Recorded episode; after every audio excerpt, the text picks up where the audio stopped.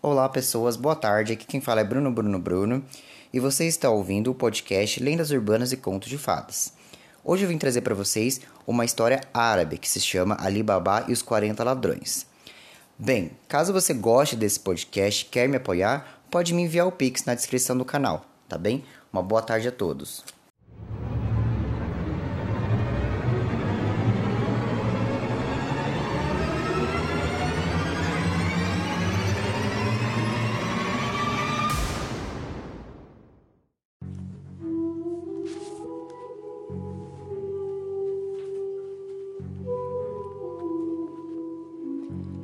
Uma cidade na Pérsia moravam dois irmãos, um chamado Cassim e o outro chamado Ali Baba.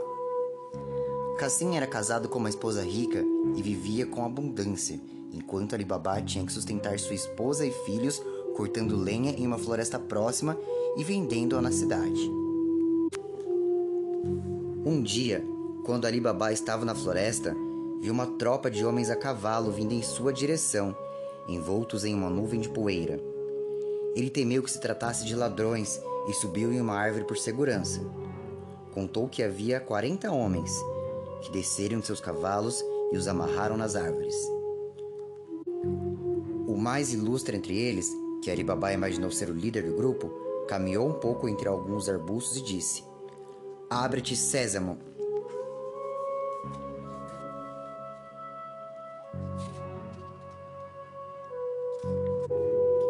E ele falou tão claramente que Ali Baba ouviu. Uma porta se abriu nas pedras e, tendo feito a tropa entrar, o líder seguiu e a porta se fechou sozinha.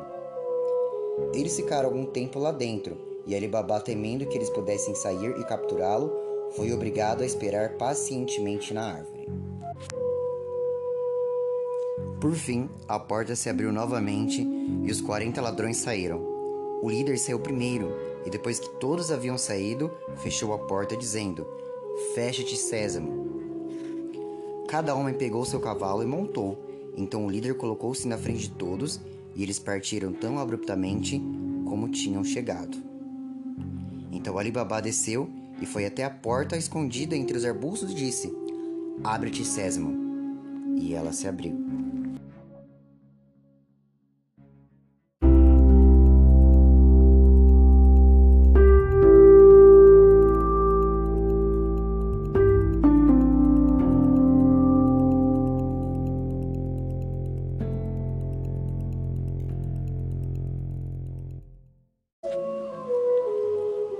Ali Baba, que esperava um lugar sombrio, ficou muito surpreso ao encontrar um espaço grande e bem iluminado.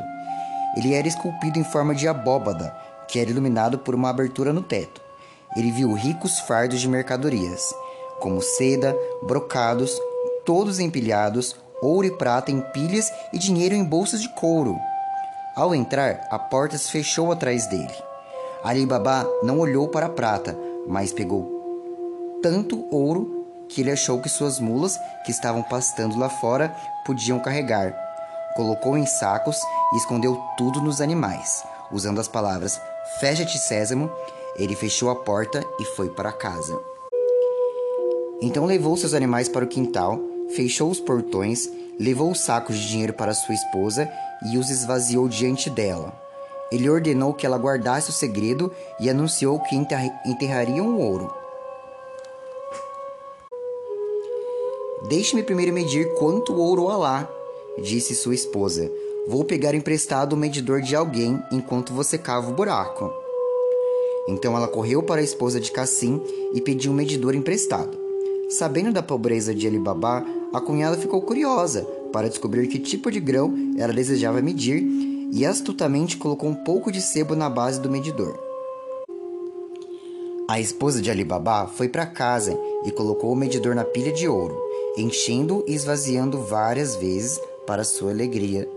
Então levou o objeto de volta para sua cunhada, sem perceber que um pedaço de ouro tinha ficado grudado e que a esposa de Cassim logo percebeu. Ela ficou muito curiosa e disse ao marido quando, quando ele voltou para casa: Cassim, seu irmão é mais rico que você. Ele não conta, mas ele tem muito dinheiro e ele o mede.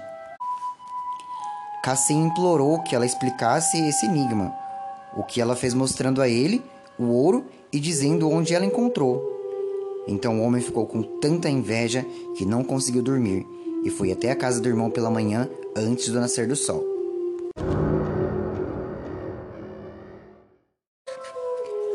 Ali Babá, disse ele mostrando-lhe a peça de ouro, você finge ser pobre e ainda assim está medindo o ouro. Com isso, Ali Babá percebeu que por meio da tolice da sua esposa, Cassim e sua mulher sabiam de seu segredo. Ele então confessou tudo e ofereceu a Cassim uma parte do tesouro. É o que eu espero, disse Cassim, mas devo saber onde encontrar o ouro. Senão, descobrirei tudo sozinho e você não ficará com nada.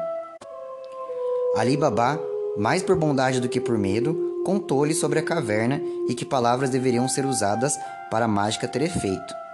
Cassim deixou Ali Babá com a intenção de chegar mais rápido que o irmão e pegar o tesouro apenas para si.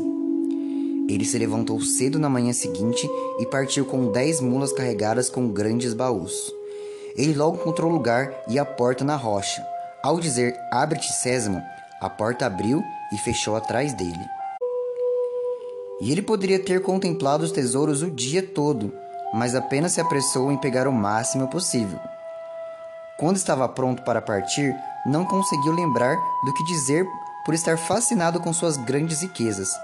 Em vez de sésamo, ele disse: Abre-te, cevada. E a porta permaneceu fechada. Ele falou o nome de vários tipos diferentes de grãos, todos menos o certo, e nada de a porta abrir. Cassim estava tão assustado com o perigo que corria que havia esquecido a palavra como se nunca tivesse ouvido. Por volta do meio-dia, os ladrões voltaram para a caverna e viram as mulas de Cassim vagando com grandes baús nas costas. Isso obviamente alertou-os, e eles sacaram seus, seus sabres e foram até a porta, que se abriu quando seu capitão disse: Abre-te, Sésamo.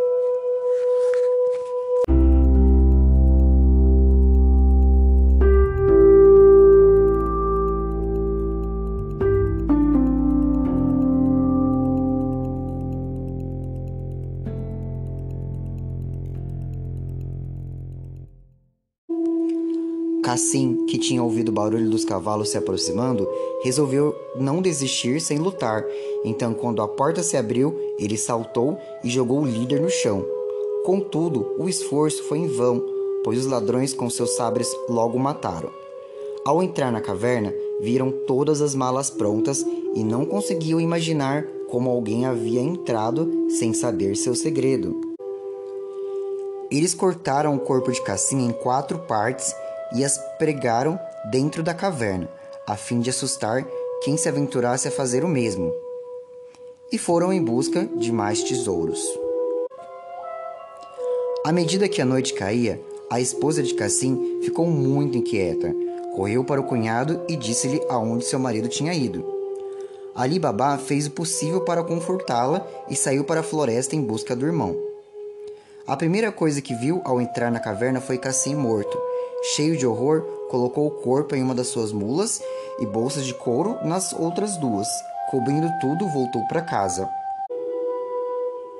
Ele conduziu os dois animais carregados de ouro para o seu próprio quintal e levou o outro para a casa de Cassim para que desse um fim apropriado ao seu corpo. A porta foi aberta pela escrava Morjana, que ele sabia que era corajosa e astuta. Descarregando a mula, ela disse-lhe: esse é o corpo do meu amo? Sim, disse Ali Baba. Ele foi assassinado, mas devemos enterrar como se ele tivesse morrido em sua cama. Vou falar com você de novo, mas agora diga à sua senhora que estou aqui. A esposa de Cassim, ao saber do destino de seu marido, desatou a chorar, mas Ali Baba se ofereceu para levá-la para morar com ele e sua esposa, se ela prometesse deixar todas as riquezas para Morjana. Ela concordou e enxugou os olhos.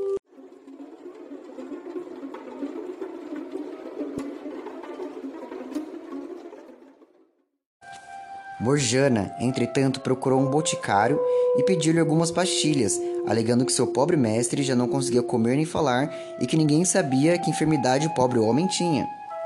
Ela levou as pastilhas para casa e voltou no dia seguinte chorando e pediu uma essência dada apenas aos que estavam para morrer. Assim, à noite, ninguém se surpreendeu ao ouvir os gritos miseráveis da esposa de Cassim e de Morjana, anunciando a todos que Cassim estava morto. No dia seguinte, Morjana foi a um velho sapateiro perto dos portões da cidade que abria sua barraca cedo, colocou um pedaço de ouro em sua mão e pediu-lhe que ele a seguisse levando sua agulha e linha.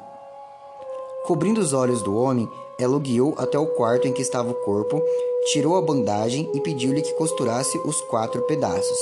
Depois disso, ela cobriu seus olhos novamente e o levou para casa. Em seguida, eles enterraram Cassim e Morjana, sua escrava chorava e arrancava os cabelos, enquanto a esposa de Cassim ficou em casa lamentando sua dor. No dia seguinte, a viúva foi morar com Alibabá, que deu a loja de Cassim para seu filho mais velho. Os 40 ladrões, em seu retorno à caverna, ficaram muito surpresos ao descobrir que o corpo de Cassim havia sumido, assim como alguns de seus sacos de ouro. Fomos descobertos. Precisamos dar um jeito nisso ou perderemos todas as nossas riquezas. O corpo desapareceu. Mostra que duas pessoas conseguiram descobrir o nosso segredo. Nos livramos de uma delas. Agora precisamos acabar com a outra. Um dos ladrões se levantou e se ofereceu para a tarefa, e, depois que os outros o elogiaram muito por sua bravura, ele se disfarçou e entrou na cidade ao amanhecer. Perto da barraca de Baba Mustafa, o ladrão desejou-lhe um bom dia, dizendo: Meu bom senhor, como consegue costurar na sua idade? Apesar de velho, respondeu o sapateiro, tenho olhos muito bons. Inclusive, ontem costurei um cadáver em um lugar menos iluminado que aqui.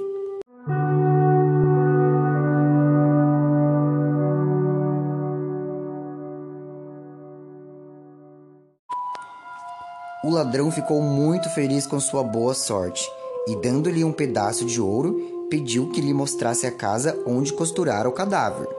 A princípio, Mustafa recusou, dizendo que havia sido conduzido até o lugar vedado. Mas, quando o ladrão deu-lhe outro pedaço de ouro, ele começou a pensar que talvez conseguisse se lembrar das curvas que havia feito pelo caminho, se vendasse os olhos como antes. O ladrão, em parte, o conduzia em uma parte era guiado por ele até chegarem em frente à casa de Cassim, cuja porta o ladrão marcou. Então, muito satisfeito, ele se despediu de Baba Mustafa e voltou para a floresta. Morjana viu a marca que o ladrão havia feito, adivinhou rapidamente que alguém estava planejando alguma maldade e foi buscar um pedaço de giz para marcar duas ou três portas vizinhas de cada lado, sem dizer nada a quem morava lá. O ladrão, entretanto, contou aos seus camaradas a sua descoberta. O líder agradeceu e pediu que lhe mostrasse a casa que havia marcado, mas, quando chegaram lá, viram que cinco ou seis casas estavam marcadas com giz da mesma maneira. O guia ficou tão confuso que não soube que resposta dar, e quando eles voltaram, ele foi imediatamente decapitado por ter falhado em sua tarefa. Outro ladrão foi enviado. Tendo conquistado Baba Mustafa, marcou a casa com giz vermelho. Mas Morjana, outra vez muito mais inteligente que eles, marcou também outras casas, e o segundo mensageiro também foi condenado à morte. O líder resolveu ir pessoalmente, porém, mais sábio que os outros, não marcou a casa, mas olhou para ela tão de perto que não pôde deixar de se lembrar qual era.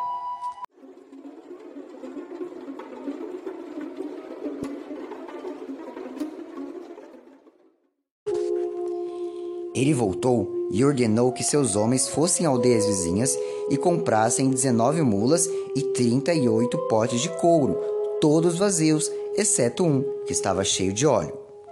O líder colocou um de seus homens em cada jarro totalmente armados e esfregou parte externa dos recipientes com óleo para parecer que havia óleo de fato ali. Então, as 19 mulas foram carregadas com 37 ladrões dentro e chegaram à cidade ao anoitecer. O líder do grupo parou suas mulas em frente à casa de Ali Babá e disse a ele que estava sentado do lado de fora para se refrescar. Trouxe um pouco de óleo de longe para vender no mercado de amanhã, mas agora é tão tarde que eu não sei onde passar a noite, a menos que você me faça o favor de me receber. Embora Ali Baba tivesse visto o líder dos ladrões na floresta, ele não o reconheceu disfarçado de comerciante de óleo. Deu-lhe as boas-vindas, abriu os portões para as mulas entrarem e foi até Morjana, para pedir-lhe que preparasse uma cama e jantar para seu hóspede. Cassim trouxe o estranho para o seu salão e, depois de cearem, voltou a falar com Morjana na cozinha. Enquanto isso, o ladrão foi ao pátio com a pretensão de ver as mulas, mas na verdade estava indo dizer aos seus homens que estavam escondidos dentro dos recipientes o que fazer. Ele disse a cada homem: Assim que eu jogar algumas pedras da janela da câmara onde estou, abram as jarras com suas facas e saiam. Eu estarei com vocês em um instante. Ele voltou para casa e Morjana o conduziu ao seu quarto. Ela então disse a Abdala, seu companheiro escravo, para preparar a panela para fazer um caldo para seu mestre, que tinha ido para a cama. Enquanto isso, sua lamparina se apagou e ela não tinha mais óleo em casa. Não se preocupe, disse Abdala. Vai até o quintal e tire um pouco de um daqueles recipientes. Morjana agradeceu o conselho, pegou o pote vazio e foi para o quintal. Quando ela chegou ao primeiro jarro, o ladrão disse baixinho: Está na hora? Qualquer outro escravo, exceto Morjana, ao encontrar um homem dentro da jarra com o óleo que ela queria, teria gritado e feito barulho. Mas ela, sabendo do perigo que seu mestre corria, pensou em um plano e respondeu baixinho: Ainda não.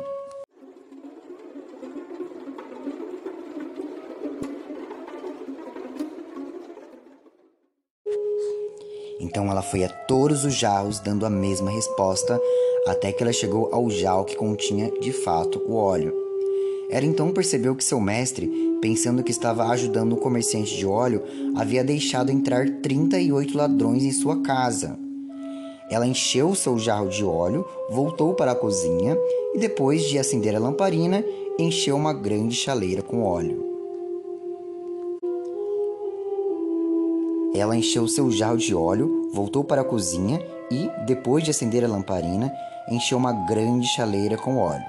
Quando ferveu, ela despejou óleo suficiente em cada recipiente para abafar e matar cada ladrão dentro. Após esse ato corajoso, ela voltou para a cozinha, apagou o fogo e a lamparina e esperou para ver o que aconteceria.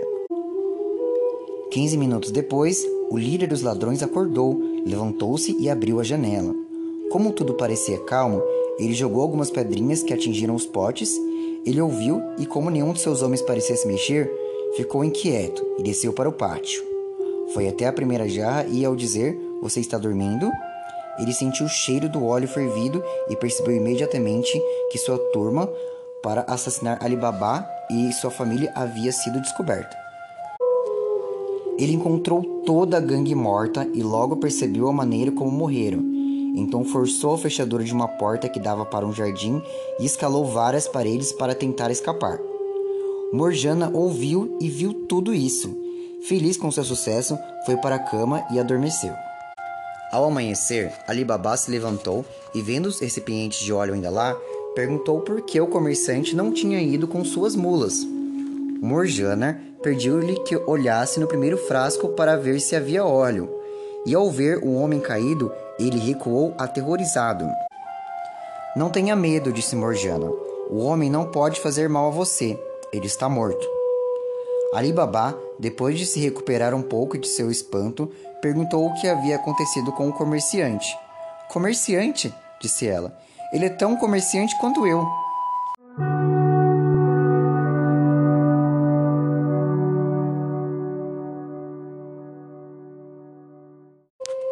E ela lhe contou toda a história, garantindo-lhe que era uma trama dos ladrões da floresta, dos quais apenas três restavam, e que as marcas de giz branco e vermelho tinham algo a ver com isso. Ali Baba imediatamente deu a Morjana sua liberdade, dizendo que lhe devia sua vida. Eles então enterraram os corpos no jardim de Alibaba e as mulas foram vendidas do mercado por seus escravos. O líder voltou para sua caverna solitária, que parecia assustadora para ele sem seus companheiros perdidos. Naturalmente, ele decidiu vingá-los matando Alibaba. Então ele se vestiu com cuidado e foi para a cidade, onde se hospedou em uma pousada. No decorrer de muitas viagens à floresta, ele carregou consigo muitos materiais ricos e muito linho e montou uma loja em frente à do filho de Alibaba. E ele usava o nome falso de Kojia Hassan, e como era cortês e bem vestido, logo fez amizade com o filho de Alibaba. Por meio dele, também com Alibaba, quem ele sempre convidava para fartos jantares. Alibaba, desejando retribuir sua gentileza, convidou-o a entrar em sua casa e o recebeu sorrindo, agradecendo por sua gentileza para com seu filho. Quando o mercador estava para partir, Alibaba o deteve, dizendo: Aonde vai?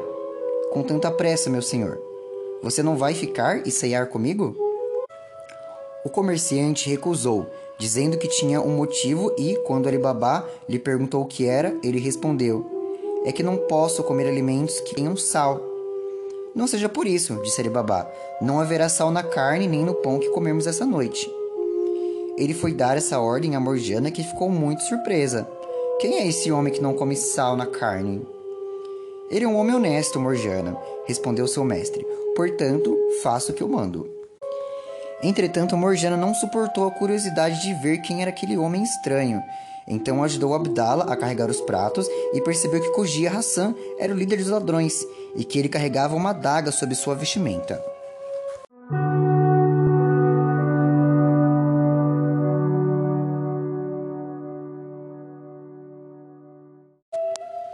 Não estou surpresa, disse ela para si mesma, que este homem perverso que pretende matar meu senhor não coma sal, mas vou atrapalhar seus planos.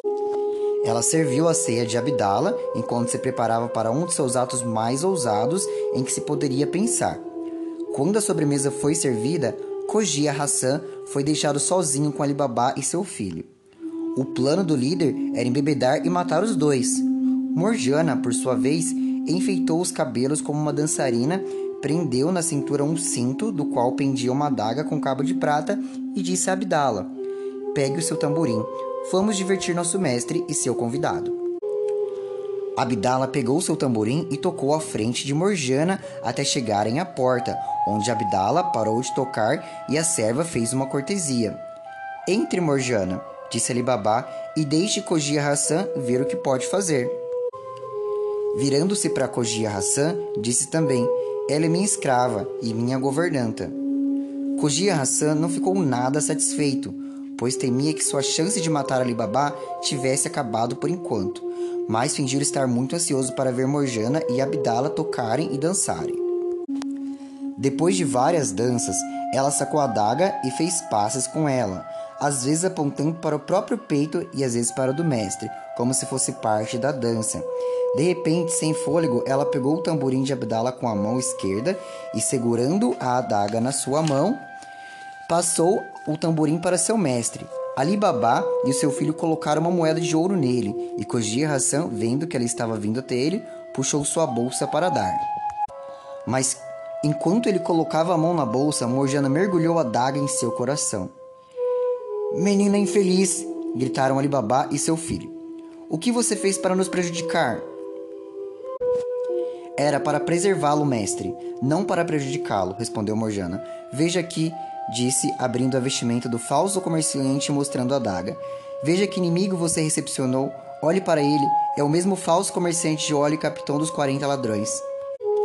Ali Baba então ficou tão grato a Morjana por ter salvado sua vida que ofereceu a ela seu filho em casamento, que prontamente consentiu.